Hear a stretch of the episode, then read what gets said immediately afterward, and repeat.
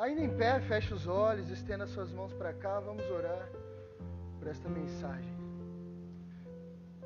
Meu Pai, nós estamos diante da poderosa mão do Senhor, estamos diante da Sua vontade, estamos diante da Tua presença, não há dúvidas de que o Senhor está conosco, não há dúvidas, Jesus, de que o Senhor está com a gente, não há dúvidas, Espírito Santo, de que o Senhor nos direciona, nos guia, de que o Senhor nos ajuda em Sua palavra, em instrução, em sabedoria.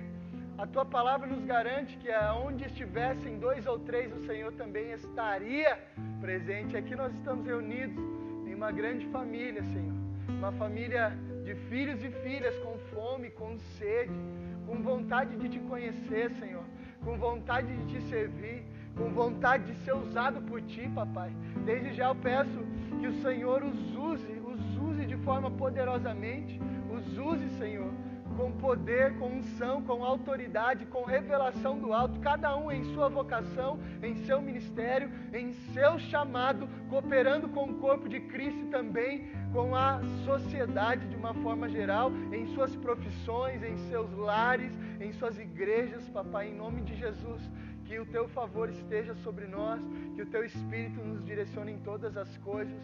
Peço também por essa mensagem, por esta palavra, que ela se torne viva dentro dos nossos corações, que não sejam apenas informações compartilhadas, que não seja apenas conhecimento compartilhado, que não seja apenas letra, Senhor, mas que ela ganhe forma, que ela ganhe vida, que ela se torne forte em suas raízes, em nossos corações. Todos nós, papai, precisamos ouvir a tua palavra. Todos nós precisamos daquilo que o Senhor tem a dizer, porque não somos independentes de ti, papai. Não somos autossuficientes. Nós dependemos de ti, Senhor, e também dependemos da tua família espiritual. É por isso que congregamos, é por isso que estamos aqui, para receber alimento do alto. Eu peço, Espírito Santo, que o Senhor proteja agora mente e coração mente e coração, selando com sangue, selando com óleo, derramando unção, protegendo, Pai, cada filhinho, cada filhinha. A tua palavra tem a medida certa de ofensa e de atração, que ela gere o resultado para qual o Senhor destinou essa terra hoje. Em nome de Jesus. Amém. E amém. Você pode sentar.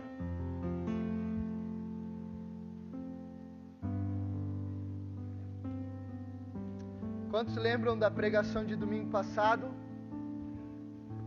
Queridos, eu iniciei domingo passado uma, podemos dizer, uma chamada de série, uma série de mensagens a respeito de lealdade e deslealdade.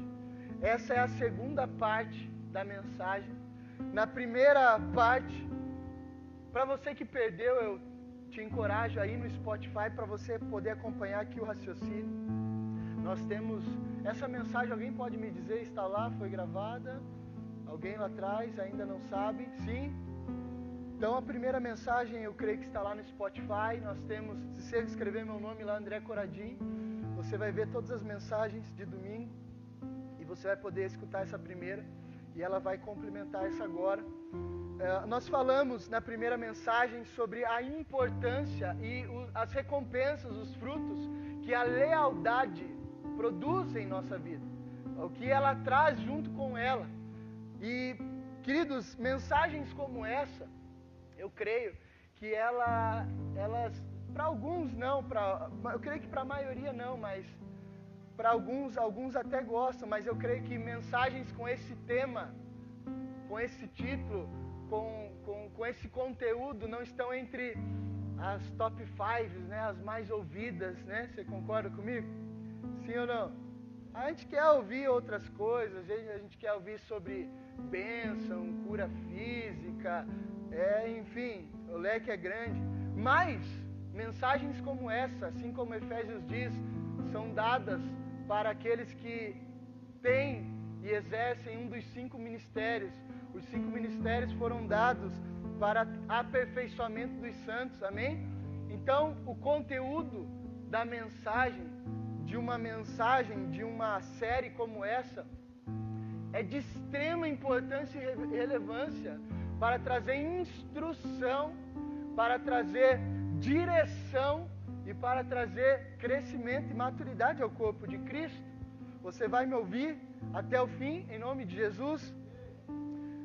Bom, diferente um pouco da primeira, que eu falei de coisas que a lealdade produz, que são maravilhosas, eu quero hoje abordar alguns estágios da deslealdade. Diga comigo, estágios da deslealdade. É importante nós entendermos estágios da deslealdade por dois motivos. Primeiro deles, para saber se nós não estamos cultivando esse tipo de caráter e de conduta em nós. Eu preciso, como filho, como alguém que pertence à família de Deus e congrega e faz parte de um corpo que não sou sozinho, eu preciso olhar para dentro, como Paulo disse, examinar a si mesmo. Então, o Evangelho é uma, é uma viagem muitas vezes para dentro de nós mesmos. Eu preciso olhar para mim e perceber se a deslealdade não está instaurada estabelecida em meu coração. Primeira coisa.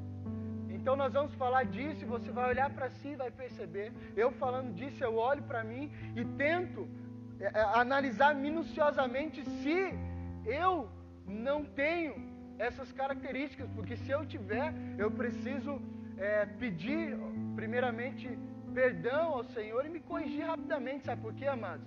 Porque o nosso destino, o nosso futuro e o cumprimento dos nossos propósitos, para aqueles que se interessam em cumprir os seus propósitos, está completamente ligado a essas características.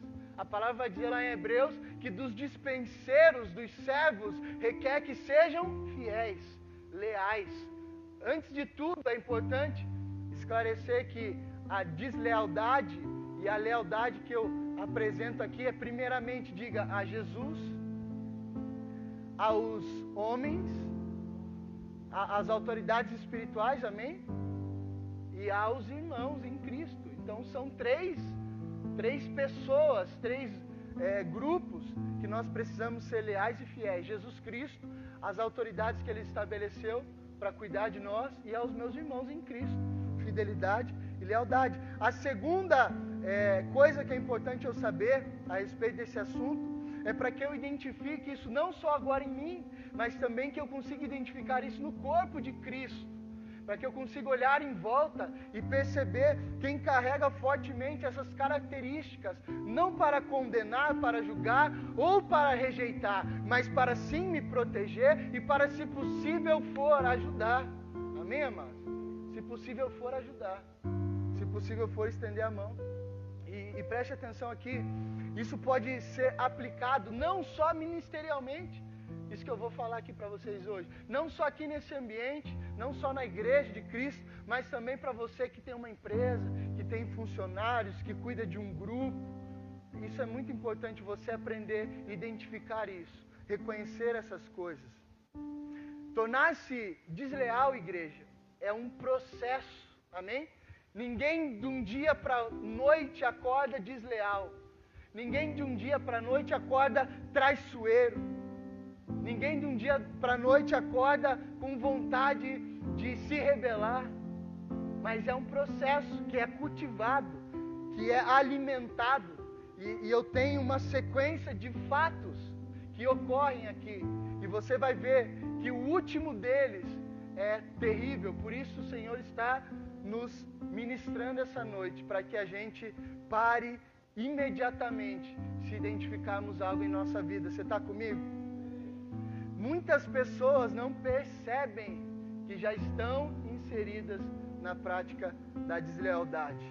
O primeiro estágio, igreja, da deslealdade, você que está anotando, eu aconselho que anote ou grave bem. O primeiro estágio da deslealdade é, diga comigo, o espírito do independente. O espírito da independência. Esse estágio, amados, é tão sutil que a maioria das pessoas que vivem nele não o atribuem como deslealdade, ele é sutil.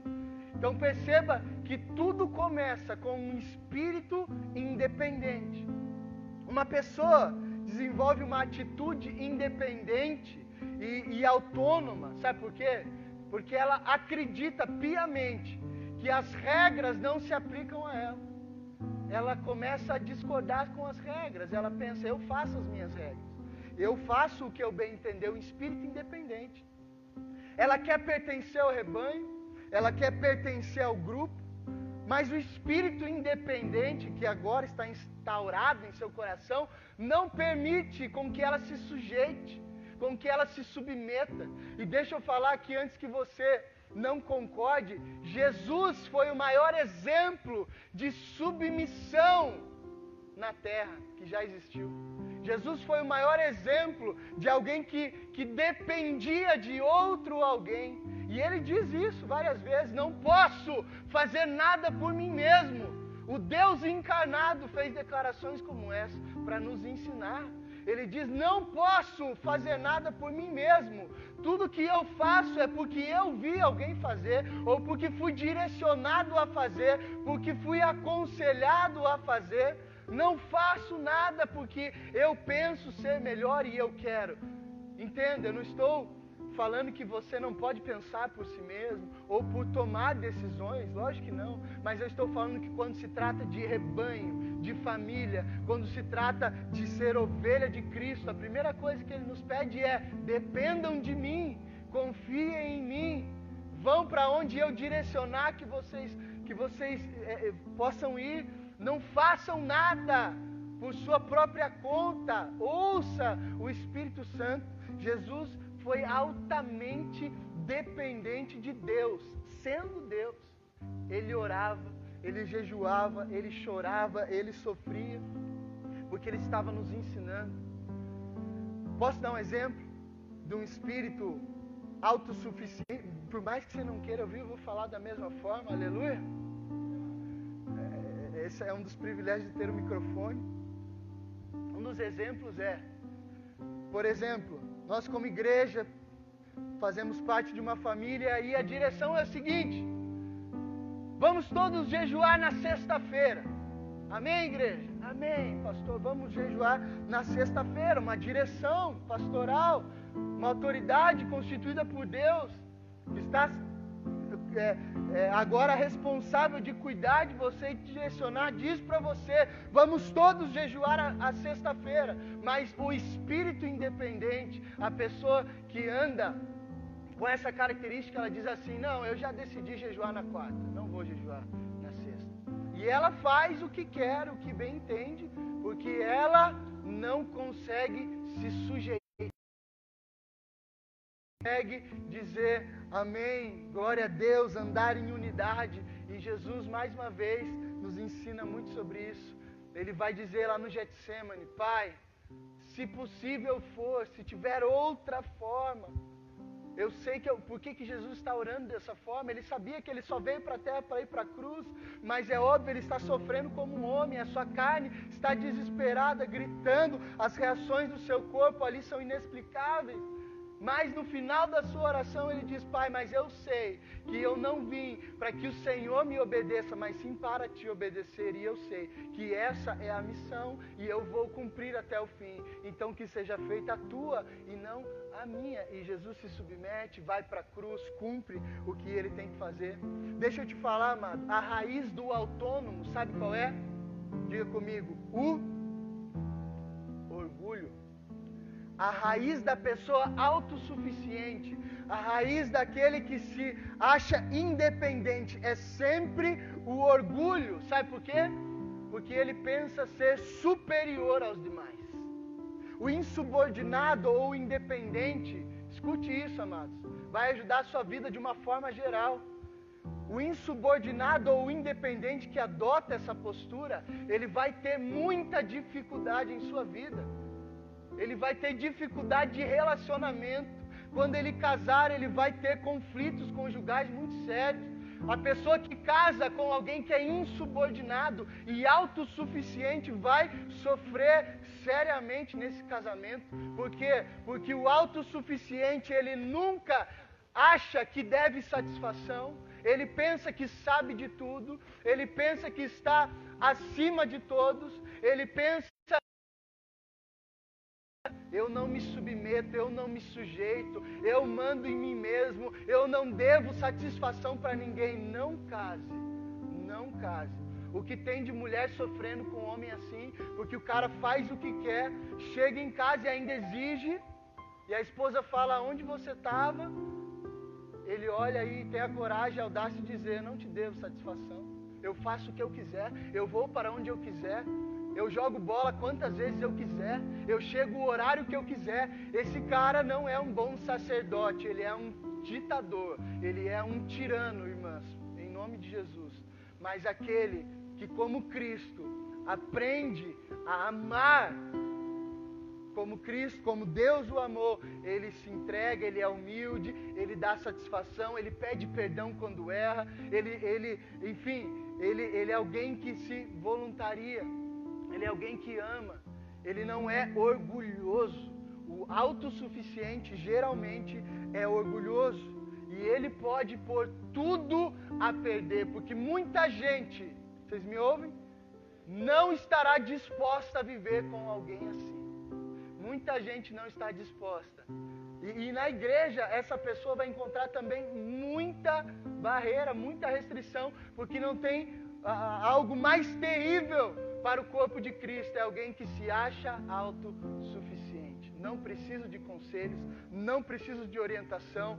Deus também fala comigo e eu faço o que eu quiser. Tudo bem, amado, mas você vai encontrar obstáculos para cumprir o teu propósito. Porque uma das coisas que o Evangelho veio fazer em nossas vidas, sabe qual é, amado? Uma das coisas que Jesus veio fazer e nos ensinar, diga qual, pastor? Nos ensinar a ser família.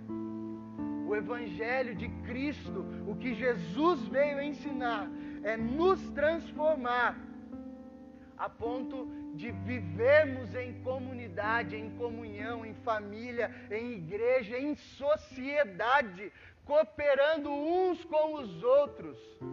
Posso ler isso para você? Na Bíblia, Salmos 68, verso 6. Tem muitos textos, mas eu peguei só um pedaço. Uma parte diz assim: Deus dá um lar aos solitários. Então perceba que você que era solitário e agora vem para Jesus e vem participar de uma família, não deve mais ser solitário, e sim participar de um lar, sim participar da comunhão, da congregação, da família e ele liberta os presos para a prosperidade. Mas os rebeldes, mais os rebeldes vivem aonde? Diga, terra árida, lugar infértil, lugar que não tem vida, lugar que não produz nada. Então esse é o fim dos rebeldes. Ah, eu sou rebelde, eu sou assim mesmo, eu faço o que eu quiser, ninguém manda em mim. Está aqui o fim deles, terra árida lugar vazio, lugar deserto, solitário, lugar que não produz fruto, lugar de sol escaldante, de cansaço, lugar de fadiga. Diga glória a Deus por isso. Qual é o primeiro estágio, igreja, da deslealdade? Alguém pode, por favor, responder? Espírito independente. O segundo estágio da deslealdade, diga comigo, é a ofensa. O segundo estágio da deslealdade, você vai vendo que de uma coisa vai piorando para outra, vai evoluindo, vai migrando. O segundo estágio da deslealdade é a ofensa. Mateus 24, verso 10 e o verso 12 vão dizer assim, ó. E Jesus está falando lá há muitos anos atrás, mais de dois mil anos atrás para esse tempo. Perceba que é esse tempo. Ele diz assim: ó, naquele tempo muitos ficarão escandalizados. Mateus 24 é um dos maiores textos é, escatológicos da Bíblia, amém? Precisa muita sabedoria para entender os desdobramentos ali dos, dos, dos, acontecimentos. Fala de tribulação, grande tribulação, do, do que a gente está passando hoje. Vai falar de rumores de guerra. É esse, esse momento que a humanidade se encontra. Ele diz assim: ó, naquele tempo muitos ficarão escandalizados, trairão e odiarão uns aos outros. Então não se escandalize, tá, amados? Por mais que o texto está dizendo, muitos ficarão, a igreja ficará, mas eu peço para você que o Espírito governe o seu coração, a ponto de não te escandalizar a, de, de tamanha forma que o leve para longe do Senhor. Amém? Porque você vai ver sim esse, essas coisas acontecendo. Isso aqui não é uma sugestão, não é assim, talvez vai acontecer. Ele está falando naqueles dias, na reta final. Quem crê que nós estamos na reta final? Na reta final, muitos trairão uns aos outros, odiarão uns aos outros. Por que farão isso? O verso 12 diz: devido ao aumento da maldade. Será que nós estamos vendo maldade esses dias? Por causa do aumento da maldade, o amor de muitos vai se esfriar. Porque estamos vendo a maldade, porque ela nos atinge, porque ela nos ofende, ela tem a, a ofensa tem o poder de esfriar o amor de muitos.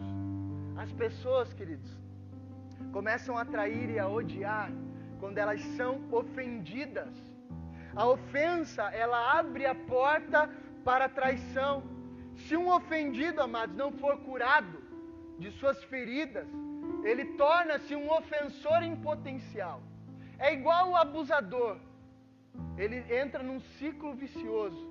Se você for entrevistar um serial killer ou um, um abusador, alguém que um pedófilo, você vai ver que 99% dos casos ele foi abusado. Ele foi molestado. Alguém um dia o violou, tocou nele e agora esse abusador se torna, agora o abusado se torna abusador. A ofensa é a mesma coisa. O ofendido, se não for curado, vai com certeza ofender. O ferido, se não for curado, vai ferir. Ele vai entrar num ciclo vicioso. Por isso o Espírito Santo de Deus nos fala essa noite. Ele quer nos curar de todas essas coisas. Amém, querido? Ele quer te curar. Se você vê isso no seu coração, amado, identifique isso rapidamente, porque o seu futuro depende disso.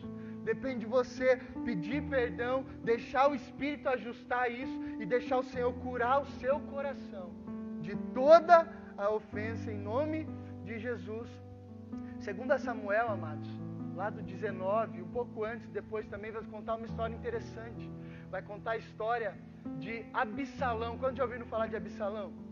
Absalão era filho de Davi. E Absalão trazendo aqui um embasamento bíblico para a ofensa, as causas e, e, o efeito colateral da ofensa, Absalão, ele se ofendeu em um episódio muito sério, em duas ocasiões. A primeira, ele tinha uma meia-irmã, Davi tinha uma outra filha chamada Tamar, e um outro irmão chamado Aminon. E Absalão é, gostava muito da sua irmã Tamar. Pense nesse trio: Absalão, é, Tamar e Aminon. Aminon, diabolicamente, por eles serem tudo meio irmãos, porque Davi tinha muitas esposas, então nasciam várias, mas eram tudo meio irmãos. Aminon se interessa por Tamar. Ele, ele acha ela, se apaixona por ela.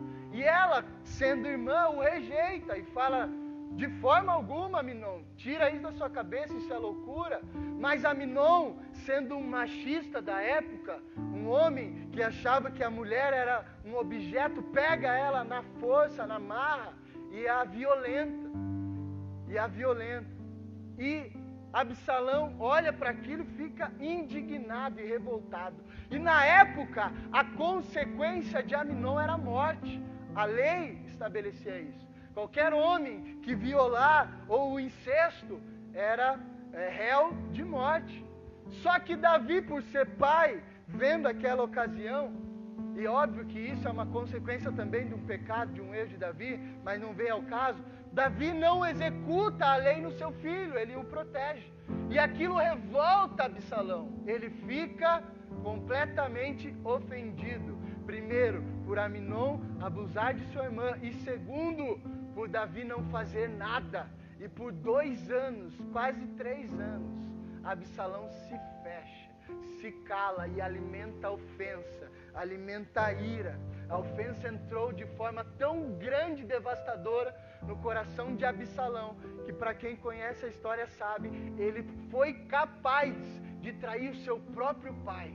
Aquele que o amava, aquele que o gerou, aquele que o protegia. Absalão faz uma revolta política muitas coisas ele faz, não, não, dá, não dá tempo de falar tudo, mas ele tenta usurpar o trono do seu pai, ele tenta roubar o coração da cidade a qual Davi era rei. E ele chega na, nas pessoas e, e ele começa a é, é, semear discórdia, semear coisas terríveis. Por quê? Porque ele foi ofendido. A ofensa não foi curada. E agora ele se torna alguém que ofende, a ponto de deixar Davi completamente amargurado, entristecido. Davi tem que fugir para não matar o seu filho. Ele prefere fugir, abandonar o seu reino. Mas mais à frente, Absalão é morto de qualquer forma. Mas entenda que a ofensa, amados, o assunto ofensa, eu vou abordá-lo com mais detalhes mais para frente. Tem muita coisa muito boa para falar sobre isso, mas aqui eu estou te dando só um pano de fundo para você entender que em nome de Jesus, se você hoje se sente ofendido, pastor, eu estou ofendido, isso está vivo em mim, eu não fui curado eu estou à flor da pele, com os meus nervos, eu estou irado, eu quero justiça. A pessoa tem que pagar. Se você se sente assim, querido, em nome de Jesus, peça para o Espírito Santo curar o seu coração. Sabe, homem nenhum vai poder fazer isso, mas o Evangelho é poderoso para fazer isso. Jesus é poderoso para fazer isso. E se Jesus e o seu Evangelho não fizer, sinto muito, ninguém vai fazer. Então você tem que correr para a cruz e falar: Jesus, estou ofendido estou amargurado, mas não quero, decido essa noite, não mais caminhar com esta ofensa, porque se isso for alimentado em mim, amanhã serei eu que estarei machucando, ferindo e matando pessoas. Amém? Se comprometem com Jesus?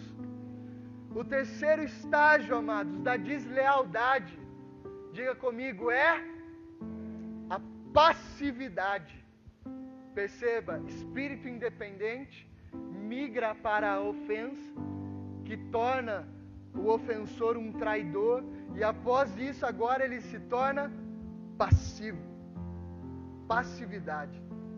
Depois de serem ofendidas por alguém, as pessoas se tornam passivas. A igreja está cheio de gente passiva por causa da ofensa. E às vezes são vítimas da ofensa. Não conseguiram se libertar dela. E a ofensa foi tão grande, a injustiça. Talvez você até tenha razão. Mas o Senhor não te fez para ser passivo, para ficar é, indiferente ao seu reino. A pessoa ofendida, quando não é curada, ela fica num estado de, de congelamento espiritual. Ela não quer mais saber de nada. Quando a pessoa chega a esse estágio de passividade, ela passa a não se envolver mais com nada.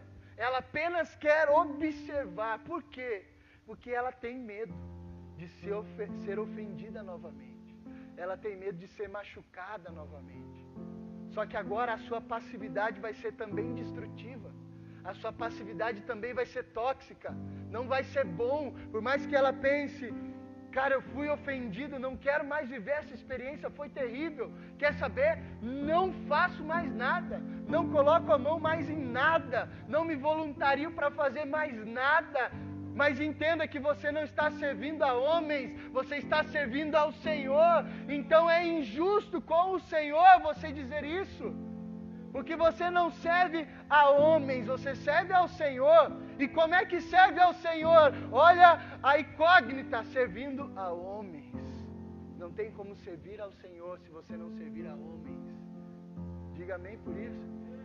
É ilusão, Pastor, eu quero ser de Deus, eu quero ser, eu quero honrar, quero retribuir.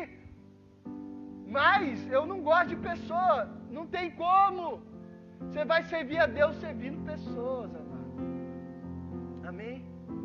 A passividade, querido, anula os propósitos de Deus na sua vida e o torna um desertor em potencial. Todo desertor foi desertor porque se tornou passivo. Ele deixou de ter responsabilidade, ele deixou de ter obrigações com o reino, ele deixou de fazer algo para Jesus. E agora ele está completamente frio, indiferente a um passo de desertar. Desertar é um termo que nós usamos para o exército, amém, amados? É alguém que abandona, abandona sua família, abandona todos que o amam, simplesmente vai para longe e não quer mais saber de pessoas ou de nada. Então, um passivo é um desertor em potencial. Então, se você não quer nunca mais se desviar, em nome de Jesus, comece o mais rapidamente possível devolver ao Senhor a glória que é dele e o servi-lo. Jeremias 48, verso 10 diz assim, ó: Maldito o que faz com negligência o trabalho do Senhor. Maldito o que faz de forma irresponsável ou negligente o trabalho do Senhor. Sabe por quê, amados, que você está ouvindo isso hoje? Por uma boa notícia. Nunca se esqueça disso. O Evangelho é uma boa notícia. Ele tem solução, ele tem cura e ele tem respostas. Diga amém por isso. Você não está aqui sendo envergonhado, julgado, criticado, não. Você está ouvindo a boa notícia do reino, dizendo assim: ei filhinho, você está nessa condição, mas é possível sair desta condição, porque Jesus levou sobre si todas as coisas, o mau caráter dos homens. Jesus levou sobre si as nossas ofensas, todas as coisas, para que olhássemos para Ele e o imitássemos. Por isso, o Senhor espera, amados, em nome de Jesus, que você se envolva em seus planos e em seu reino. Sabe por quê? Porque o Senhor lhe deu dons por intermédio do Espírito Santo para edificar a igreja. Você não é um coitado, você não é qualquer um, você não é só um número. Existem dons e talentos da parte de Deus dada a você por intermédio do Espírito, não para você ser um ostentador de dons ou alguém que diz que tem coisas, mas para servir o corpo de Cristo. Você pode aplaudir Jesus?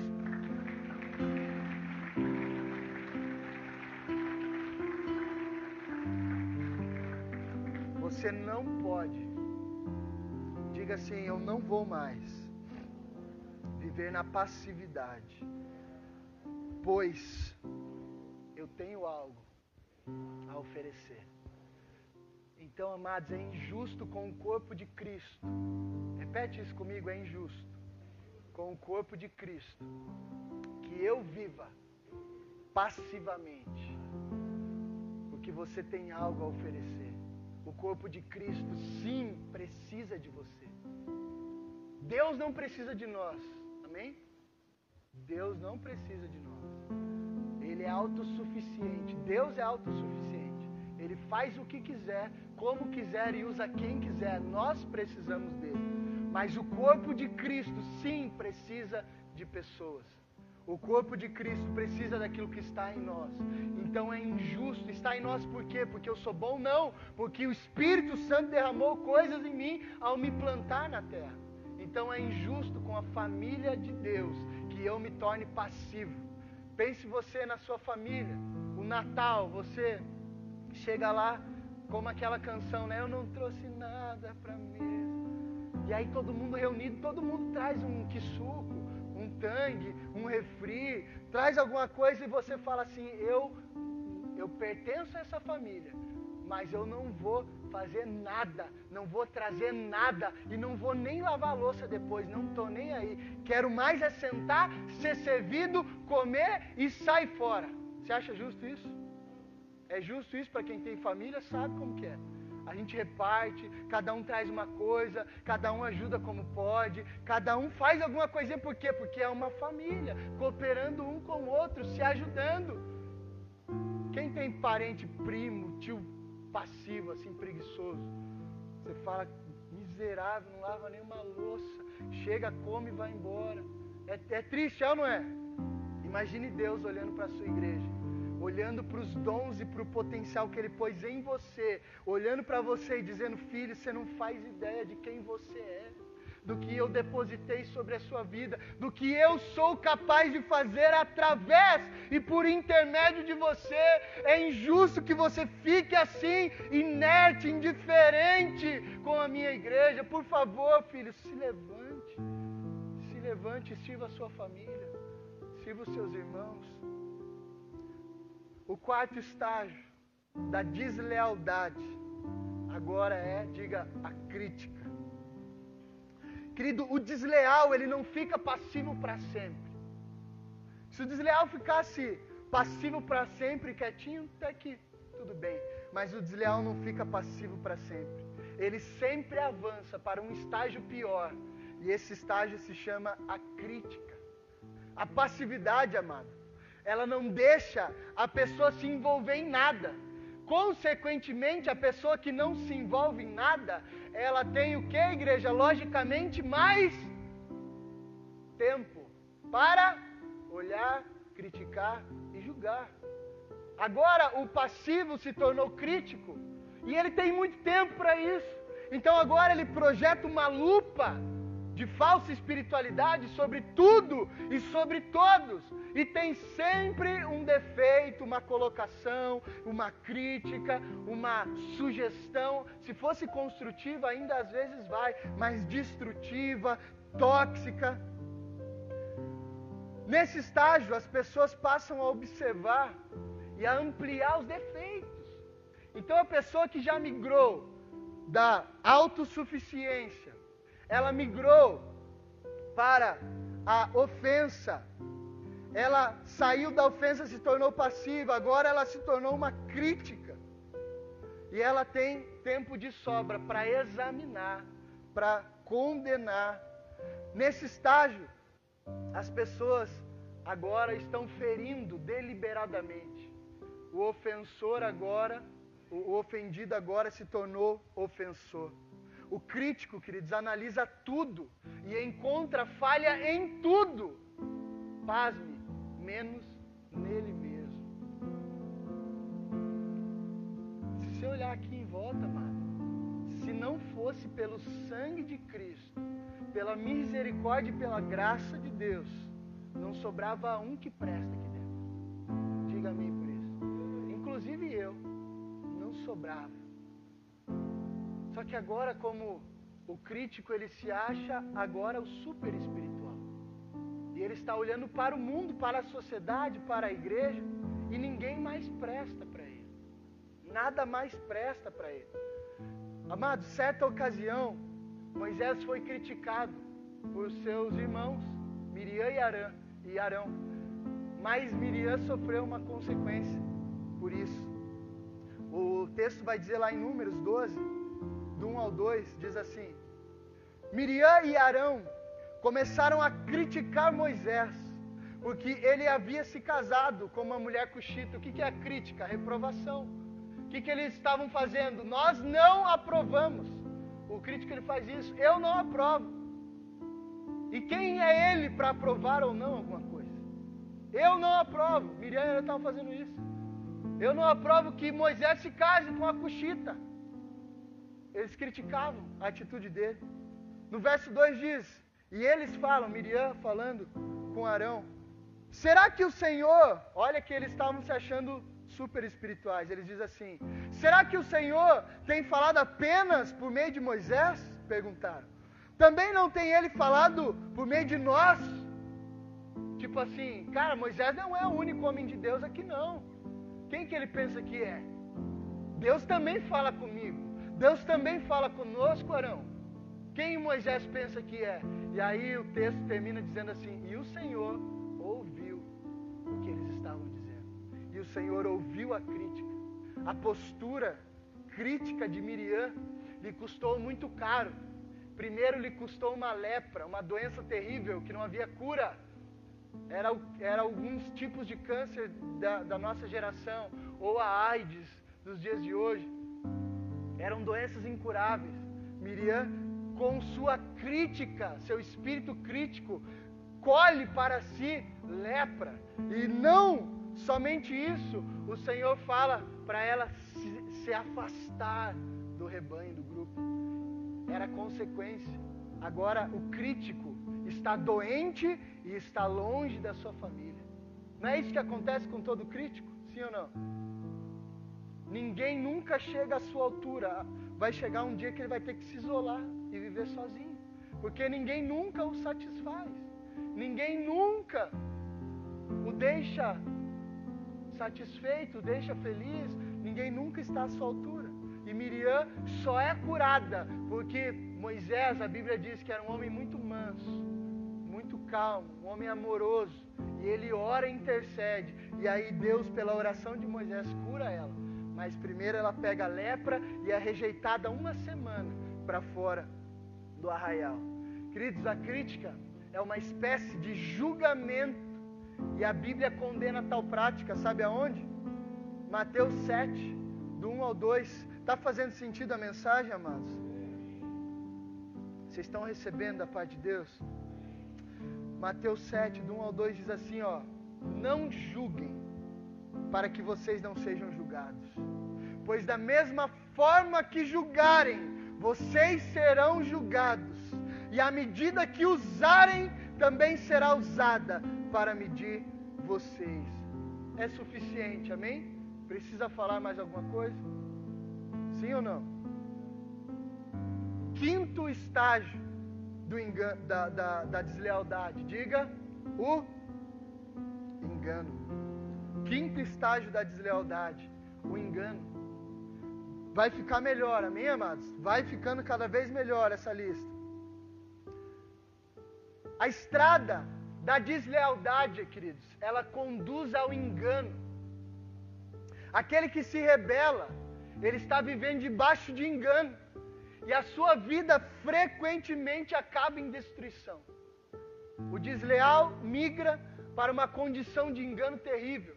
E a condição e o fim daquele que está sobre o engano é sempre a destruição. O rebelde se engana quando ele pensa que é muito maior que os demais. Ele se engana quando ele pensa que é maior ainda, que ele esteja fazendo mais coisas. Mas o engano não dá a ele recompensa, não dá a ele frutos de, de justiça que honram a Deus. Ainda que ele pense estar fazendo grande coisa e boa coisa, nunca devemos nos esquecer de que nós fomos ajudados por alguém. E, e, e, e, fomos ajudados por alguém e estamos onde estamos porque alguém nos ajudou. Amém, queridos? Alguém te ajudou a chegar onde você está. No mínimo, sua mãe fez força na cama de um, de, de, de um hospital para você nascer. Sua mãe lhe ajudou a nascer. Pastor, minha mãe não ajudou, o médico ajudou. Alguém te ajudou a viver, sim ou não? E o engano produz ingratidão. O engano faz eu me achar independente dos outros e agora viver por mim mesmo. E eu me esqueço, eu me esqueço do que fizeram por mim. O engano produz isso no coração, é terrível, amado. É igual o filho pródigo. Ele olha para o pai e diz: Me dá o que você me deve. O pai não lhe deve nada. Me dá o que você me deve, que eu estou indo embora. Ingratidão. O engano produz filhos rebeldes. Sabe por quê? Sabe quem foi o pai de todo o engano? Sabe quem começou com o engano? Diga Lúcifer. O engano foi o que transformou um anjo de luz no maior inimigo da humanidade. Ezequiel 28. Você quer abrir sua Bíblia? Vai lá, exercita os seus dedos. Ou acompanha aqui no telão. Ezequiel 28, 14, 17. Esses dias eu tive que explicar para Sara, de 5 anos, esse texto. A Sara tem umas perguntas muito boas. Ela falou, papai, por que, que o, o diabo existe? Pense eu explicando como Satanás caiu do céu para uma criança de 5 anos. Mas não inventei nada senão aquilo que diz um dia, ela, obviamente ela vai saber e não tem por que a gente ficar, ai, mas pastor, ela só tem 5 anos, será que ela tem mesmo que saber sobre isso? Tem, amém, amados? Tem, porque ela sabe o que é, o que não é, o que é verdade, o que, o que não é verdade. Ela, ela já está entendendo como agradar ou não a Deus. E Ezequiel 28, 14, 17 diz assim, ó: Você foi ungido como um querubim guardião, pois para isso eu o determinei. Deus está falando, está, está falando a esse ser que era de luz, que, que se tornou Satanás. Ele diz assim, ó: Você estava no Monte Santo de Deus e caminhava entre as pedras fulgurantes, fumegantes, afogueadas. Você era inculpável em seus caminhos, desde o dia em que foi criado, até que se achou maldade em você. Por meio do seu amplo comércio, você encheu-se de violência e pecou. Por isso, eu o lancei em desgraça para longe do monte de Deus, e eu o expulsei. Ó querubim guardião, do meio das pedras afogueadas. Seu coração tornou-se orgulhoso por causa da sua beleza, e você corrompeu sua sabedoria por causa do seu esplendor. Por isso, eu atirei à terra. Fiz de você um espetáculo para os reis. A pessoa presa ao engano, amados, geralmente é alguém talentosa e habilidosa. Por isso, ela pensa não precisar de ninguém. Satanás estava ali, fez muito bem, por muito tempo não sabemos quanto o seu serviço para o qual foi criado, só que chegou um dia que ele deixou o engano entrar. E porque o engano entrou, o orgulho também, e ele quis ser igual ou maior do que Deus. E no mesmo momento ele recebe uma sentença. A ingratidão o joga para longe do monte de Deus, assim como Adão e Eva fizeram no jardim. Foram retirados daquele lugar. E assim também acontece com muitos hoje, por causa do engano, por causa do orgulho. Habilidosos, talentosos, potencial em Deus incrível, mas não conseguem se sujeitar, submeter. A deslealdade acaba comprometendo o propósito e a missão dessa pessoa. O engano nos torna injustos, desprezando quem só queria o nosso bem. E agora, para finalizar, o sexto estágio da lealdade não podia ser outro. Se você alimentou autossuficiência, se você alimentou a ofensa, se você aceitou a passividade, se você tornou-se o crítico, se você permitiu o engano, agora o sexto estágio, obviamente, lhe conduz à morte. Diga isso, a morte. Morte física e morte espiritual. O fim de todos os rebeldes é sempre o mesmo, igreja. Dê glória a Deus por isso. Diga glória a Deus porque você está ouvindo essa mensagem. Porque se você morrer nestas condições, você não poderá culpar ninguém como Adão fez. Senhor, foi a mulher que o Senhor me deu.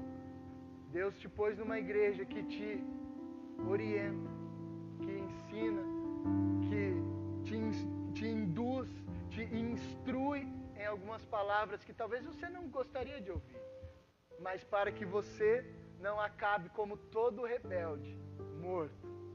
Tem uma lista de vários deles na Bíblia. Um deles eu falei Absalão, Satanás foi outro, e vários outros acabaram, infelizmente, da mesma forma.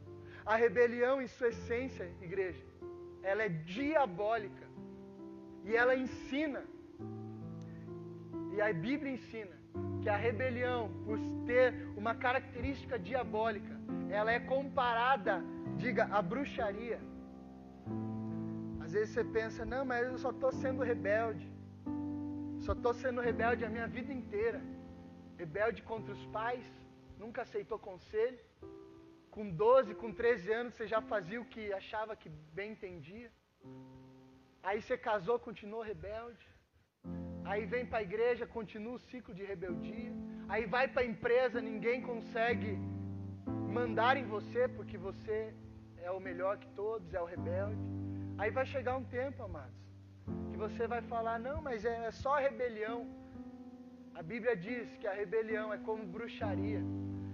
Você está sendo, se você hoje está na condição de rebelde, você está sendo comparado a alguém que faz feitiçaria. Você pensa, misericórdia, pastor, mas eu sou crente desde o berço, desde o nascimento.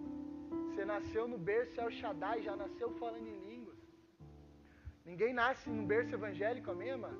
Você nasceu numa família que professava fé. Mas um dia você precisou aceitar por si mesmo a Jesus. E aí você se tornou rebeldão. E você fala que acha que está tudo bem, que o Senhor vai te usar dessa forma. Acha que Ele está recebendo o teu louvor. Acha que Ele está recebendo a tua oferta, o teu dízimo. Acha que Ele vai abençoar o seu casamento. Acha que Ele vai abençoar o seu ministério. E Ele está olhando para você e falando, cara, o seu pecado é o mesmo que o bruxo, que está agora sacrificando um bebezinho num altar a demônios. É sério ou não é? Posso te provar? 1 Samuel 15, 23. Pois a rebeldia é como o pecado de feitiçaria, e a arrogância como o mal da idolatria. Queridos, Deus não suporta a rebelião. Salmos 107, 17. E eu encerro com esse texto. Diz assim: Tornaram-se tolos por causa dos seus caminhos rebeldes. O rebelde torna-se tolo, por mais que pensa ser sábio, torna-se tolo. E sofreram por causa de suas maldades. Curve a sua cabeça. Eu queria orar com você e por você.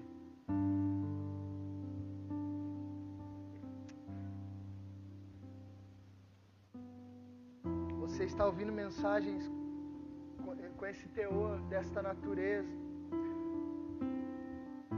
Porque você tem um pastor que te ama, amado, e que te quer. E quer ver você bem. Quer ver você prosperando em todas as áreas da sua vida. Quer ver você crescendo ministerialmente. Quer ver seu casamento sendo uma bênção.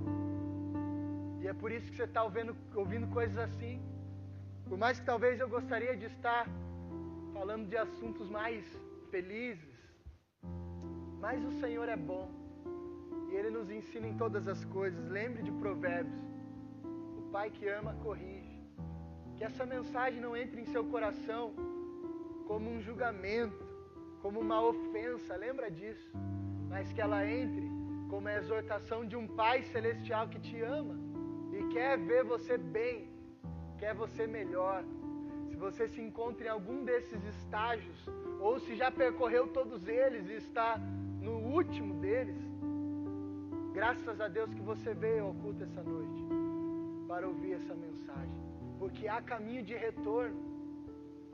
Nunca existe um caminho tão grave que o Senhor não possa curá-lo, restaurá-lo ou salvá-lo. Você só ouviu o que ouviu, porque o Senhor quer te salvar, salvar todos nós. Ele já nos salvou, na verdade, na cruz, se você já está com Cristo. Mas Ele não quer só te salvar, Ele quer torná-lo o aroma suave de Cristo andando por essas ruas. E para que isso aconteça, você não pode cultivar esses estágios na sua vida. Nunca, nunca. Não seja autossuficiente. Não cultive a ofensa. Não se torne passivo. Não se torne o crítico. Em nome de Jesus para que você não morra, amados. Se você quer viver, se você quer servir a Deus com liberdade, com alegria, sem acusação da parte do inferno, eu queria que você entendesse isso e se posicionasse, sabe? Eu não sei o que aconteceu até aqui, se aconteceu aqui, eu não sei, eu só sei que Jesus, o bom pastor, o bom pastor, nunca, jamais ofende, maltrata ou destrói ninguém. Jesus não faz isso. Se fizeram mal a você, foi homens. E se foi homens, a palavra é clara, meu filho, perdoa. Se você não tem capacidade de perdoar alguém, por mais terrível que essa pessoa tenha sido com você, você não é digno de ser um discípulo, você não entrará no reino, porque só vai ser perdoado quem perdoar. Jesus diz isso. Se vocês quiserem perdão, perdoe. Tire a trave do seu olho para ver o cisco no olho do seu irmão. Não julgue para que não seja julgado. Rejeite, querido, esses sentimentos que eu falei aqui hoje, para que a sua vida seja melhor de hoje em diante, para que o seu ministério aconteça e o Senhor te use da forma que Ele desejar. Papai, obrigado, Senhor. A minha parte eu fiz, anunciei a mensagem que o Senhor colocou em meu coração. E eu peço que em nome de Jesus o Senhor gere em nosso meio espírito de sabedoria, espírito de discernimento, maturidade, responsabilidade, para que não venhamos ser uma igreja comum, papai. Eu sei, papai, eu sei. É ilusão, papai, pensar que haverá perfeição nesse lugar. Não, não haverá, eu sei disso. O Senhor deixa muito claro isso. O Senhor diz isso. Paulo diz isso aos Coríntios que o escândalo viria. Paulo diz que, que coisas ruins aconteceriam em nosso meio, mas aconteceriam para que fosse revelado os que são justos e verdadeiros.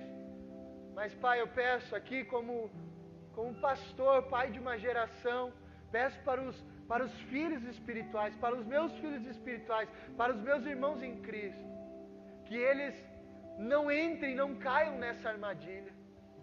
Que eles não se tornem desleais, papai. Mas que eles aprendam, em nome de Jesus. Que eu também, papai, até o fim da minha vida, sejamos leais e fiéis ao Senhor, às nossas autoridades espirituais, aos governantes e aos nossos irmãos, para que a nossa vida glorifique e exalte o Teu nome. Em nome de Jesus, Pai, que essa igreja possa sim viver princípios como esse. Papai, em nome de Jesus, a minha parte eu fiz e como João, eu digo a mesma coisa, eu sou apenas uma voz que anuncia. Devemos diminuir para que o Senhor cresça. Apenas a voz que anuncia. O meu papel é esse, Pai. Agora o papel das, daqueles que ouvem é colocar em prática a mensagem. Papai, se eles não colocarem em prática a mensagem, eu não tenho culpa disso. A culpa está agora sobre aqueles que ouviram e não praticaram. O Senhor diz para que não sejamos só ouvintes, mas praticantes. Que nesta casa existam cristãos maduros, que por mais que não queiram, mas aceitem a tua mensagem, a tua palavra e pratiquem-la com amor com zelo, se esforcem para te honrar. E eu sei que o teu Espírito vai nos ajudar. Papai, não existe força em nós mesmos. Nós somos pecadores e falhos. Nossa tendência é correr para longe da cruz, mas o teu Espírito nos encoraja e nos dá ousadia e coragem para cumprir a tua vontade em liberdade, porque o teu jugo é leve e o teu fardo é suave. Que nessa casa se levantem homens e mulheres de Deus, papai. Que vivam esses princípios a ponto de constranger os demais. Papai, eu profetizo que outros irmãos, outras igrejas, que outros que fazem parte do corpo de Cristo na cidade possam olhar para cá e, e ver um exemplo incrível de irmãos fiéis e tementes a Ti, aos outros irmãos e as suas autoridades. Nome de Jesus. Cumpra a tua obra, o teu querer, para o qual a palavra foi designada. Eu quero mais fazer mais uma oração. Você que está ainda sentado, feche seus olhos. Se você gostaria de reconhecer a Cristo, queridos, sabe como eu disse, agora é hora daqueles que, que não fazem ainda parte da família se achegarem a ela. Lembre-se, o Evangelho é uma boa notícia. Jesus disse isso. Eu não vim destruir, eu não vim condenar, eu vim salvar. Se o Senhor está, se você está se sentindo condenado, julgado, não se sinta, amado. Não se sinta, porque Jesus veio te salvar. Ele te ama. Ele veio perdoar os seus pecados. Ele já levou sobre si todas as nossas enfermidades, culpas. Ele levou. Agora a questão é: receba a boa, a, se alegre com a boa notícia. Sabe, a, a salvação vem pela graça, pela fé. Não vem, não é dádiva humana, não é, não é recebida por obras, não, não é, não podemos fazer nada para sermos salvos. Foi Jesus quem fez na cruz tudo que ele pede é aceite o presente, meu filho. A salvação é um presente, não é uma recompensa. Salvação é presente. Você precisa olhar para Jesus e falar: Amém, Senhor, eu aceito. Eu aceito o presente, eu aceito o teu sacrifício, eu reconheço, Jesus, o que o Senhor fez na cruz por mim, para me redimir, para me salvar para me restaurar.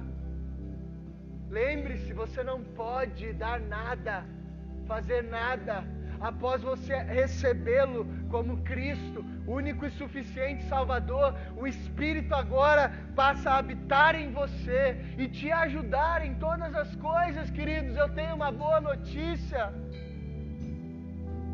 Sabe o vício que você não consegue se libertar?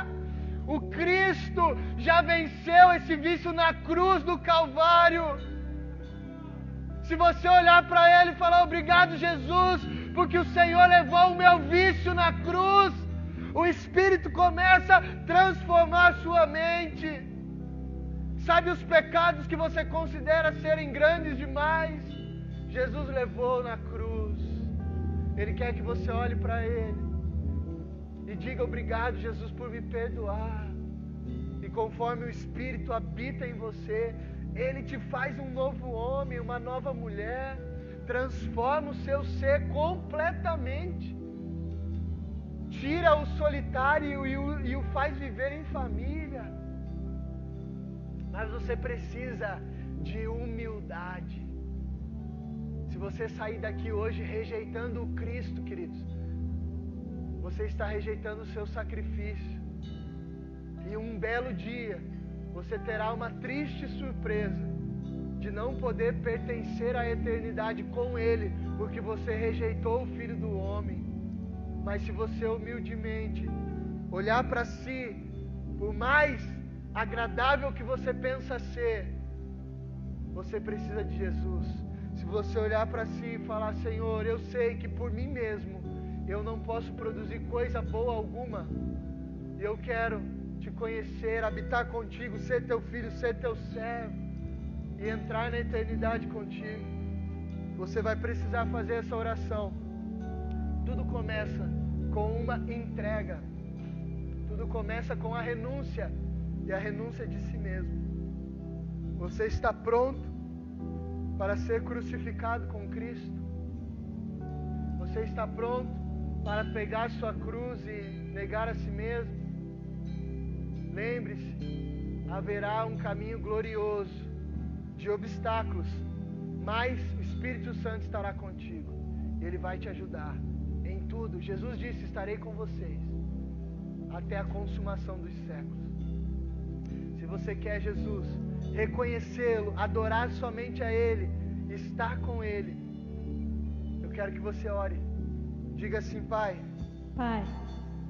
Obrigado. Obrigada Porque nessa noite porque nessa noite eu entendi eu entendi que eu não posso que eu não posso ser ninguém ser ninguém sozinho, sozinho, chegar a lugar nenhum chegar a lugar nenhum sozinho. sozinho. Papai, Papai, perdoa me perdoa por andar sozinho, por andar sozinho, por tentar por tentar por mim mesmo. por mim mesmo. Papai, obrigado. Papai, obrigado, Porque o Senhor providenciou porque o Senhor providenciou na cruz do Calvário, na cruz do Calvário, através do seu filho, através do seu a Filho, minha salvação, a minha salvação, a minha remissão. a minha rendição. O Senhor pagou. O Senhor pagou. Um alto preço. Um alto preço. Pela minha vida. pela minha vida. Pai, Pai, eu não tinha condições, eu não tinha condições, por maior que seja por maior que as seja obras que eu faça, as obras que eu faço, ela não,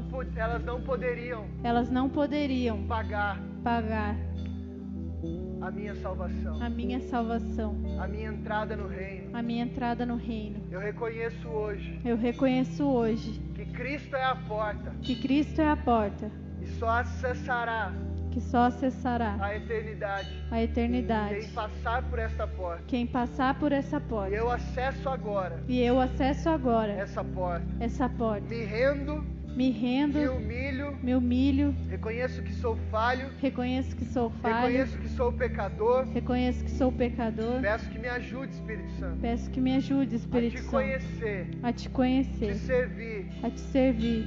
Sou teu filho agora. Sou teu filho agora. Não sou mais órfão. Não sou mais órfão. Não quero mais andar sozinho. Não quero mais andar Por sozinho. favor, Pai, Por favor, Pai, escreve o meu nome escreve meu no nome teu livro no teu e livro me ajuda e me ajuda em todas as coisas. em todas as Quero coisas. glorificar o teu nome, Quero glorificar o teu nome, hoje e eternamente. hoje e eternamente. Amém. Amém. Aplauda Jesus bem forte. Santo. Obrigado, Jesus. Obrigado, meu Pai, que nessa noite, nesse prédio, houve cura e salvação. Obrigado, Senhor, que o Senhor curou e salvou os irmãos, muitos irmãos aqui essa noite. Muito obrigado, Pai. Você que fez essa oração, o pessoal da internet também, está sem uma igreja, nunca frequentou uma igreja, queridos, eu te encorajo a viver a maior aventura de sua vida, pertencer à família de Deus, ser noiva de Cristo, andar junto com pessoas. Lembre, o Senhor fez uma obra preciosa para te inserir a uma família e não para ser autônomo. Então, por favor, seja humilde para reconhecer que você vai precisar de pessoas e nós, como igreja, queremos te ajudar nessa caminhada. Os irmãos estarão ali com as pranchetas e eles vão anotar alguns dados seus com o objetivo de te integrar a essa casa. Seja bem-vindo, em nome de Jesus, desde já.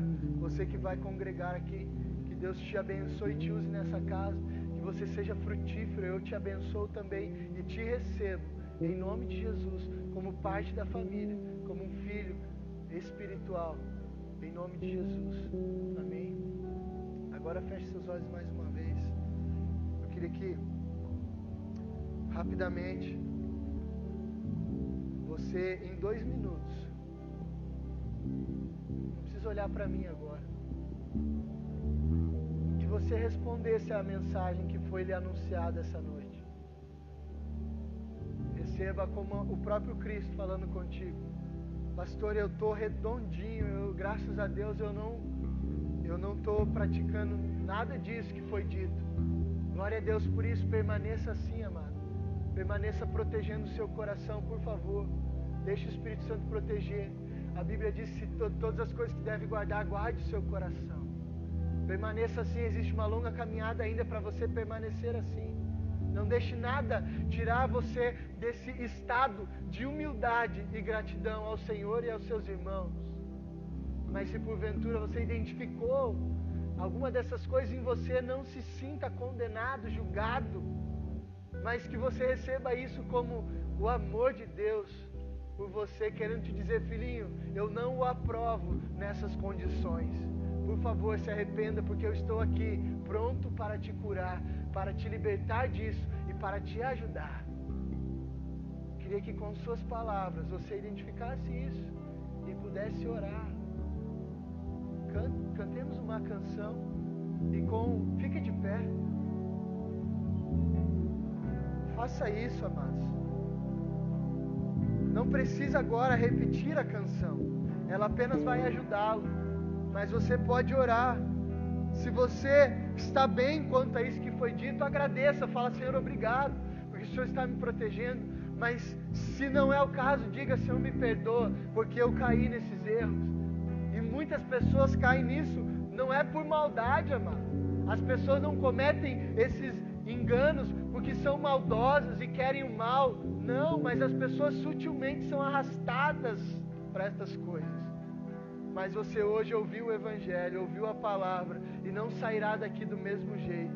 Em nome de Jesus, feche os seus olhos. Diga para o Senhor como você se sente, o que você espera que Ele faça. Lembre que é o Espírito quem te ajuda. Na sua carne não será possível. Peça ajuda ao Senhor.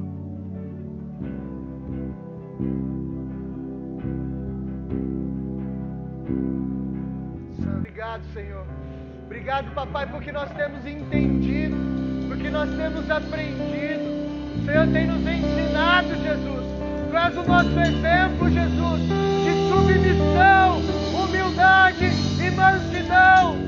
Enquanto vivemos, olharemos para ti, Jesus. Nos submeteremos, nos submeteremos ao Pai. Seremos submissos ao Senhor. E dessa forma também aprenderemos a amar o próximo, aprenderemos a honrar as nossas autoridades, as nossas lideranças, papai. E queremos com isso te glorificar, te exaltar. Que o Senhor se alegre com esse ambiente, Senhor se alegre com a casa, papai. Continua é, enraizando princípios como esse em nossos corações. Que nenhum dos que estão aqui se percam, em nome de Jesus. Em nome de Jesus. Por favor, Espírito Santo, ensine a tua igreja, ajude a tua igreja a te servir de forma que te agrade e não como nós pensamos devemos te servir como o Senhor deseja e não como nós achamos que o Senhor deseja. Obrigado. Obrigado. Aplauda ao Senhor bendito.